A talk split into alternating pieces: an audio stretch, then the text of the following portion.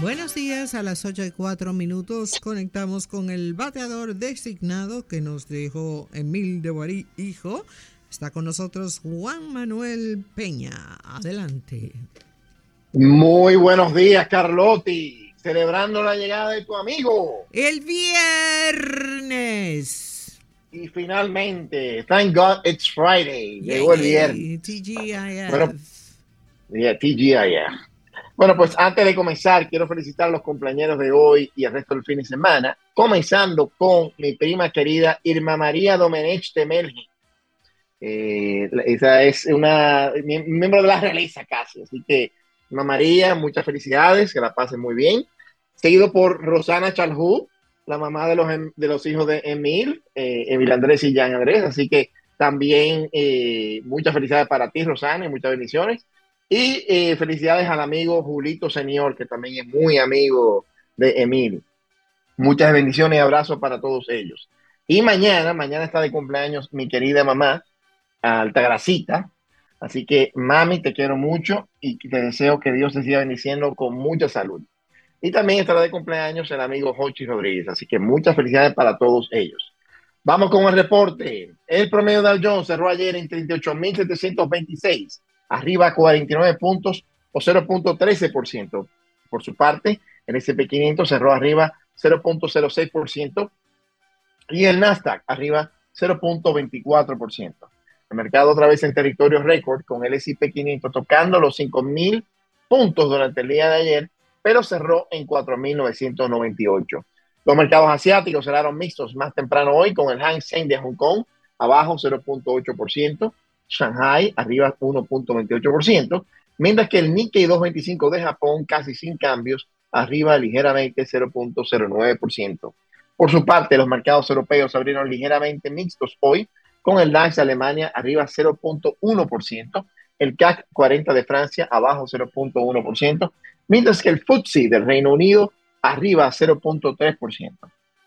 Pasamos a los bonos del Tesoro de Estados Unidos, con el de 10 años teniendo un rendimiento de 4.17% y el de 30 años 4.37%. No obstante, la curva continúa invertida, con los rendimientos de los de dos años siendo 4.47% y los de un mes, tres meses y seis meses promediando sobre 5.3%. Se le dice curva invertida porque es lo opuesto a lo que normalmente se da. A mayor plazo uno espera mayor rendimiento, pero aquí está pasando al revés, donde a mayor plazo se está teniendo un rendimiento decreciente. Esto, como lo hemos dicho, implica que el mercado anticipa que va a haber una reducción de tasa de interés y posiblemente una recesión económica que motive esa reducción de tasa de interés. Vamos a la cotización del dólar. El euro está a un dólar con 0,8. El yen, un dólar está costando 149.43 yenes. La libra esterlina, un dólar con 26. El euro en la República Dominicana se compra a 61 pesos con 85 centavos y se vende a 65 pesos con 45 centavos. El dólar, la compra según Banco Central, está a 58.45 pesos y la venta a 58.73 pesos.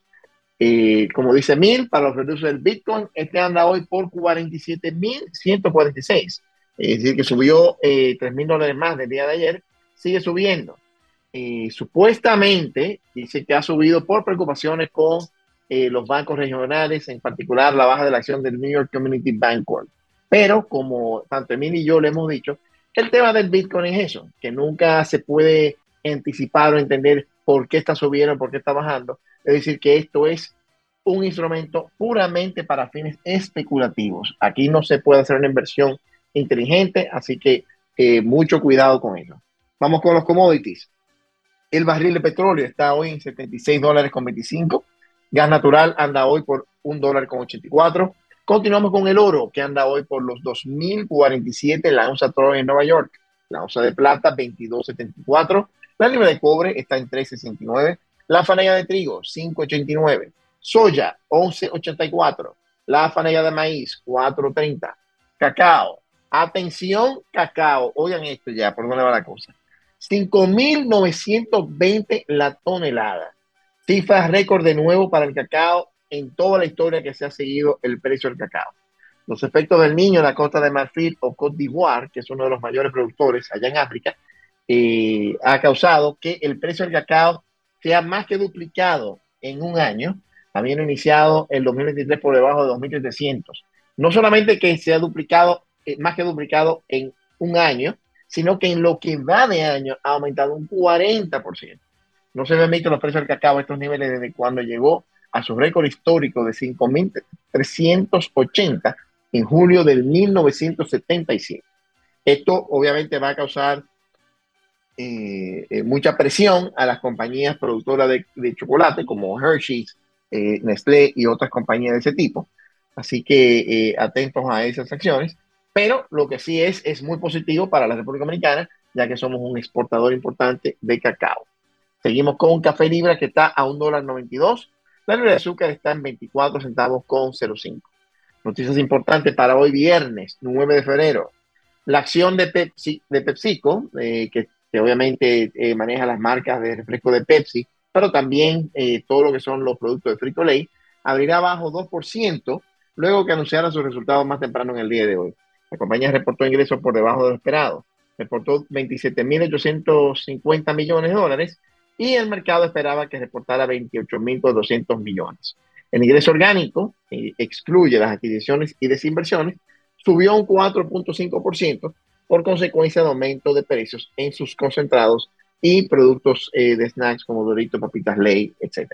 Por otro lado, ayer le había dicho que la acción de Disney iba a abrir arriba un 7%, terminó teniendo un, su mejor día en los últimos tres años, con la acción subiendo más de un 11%.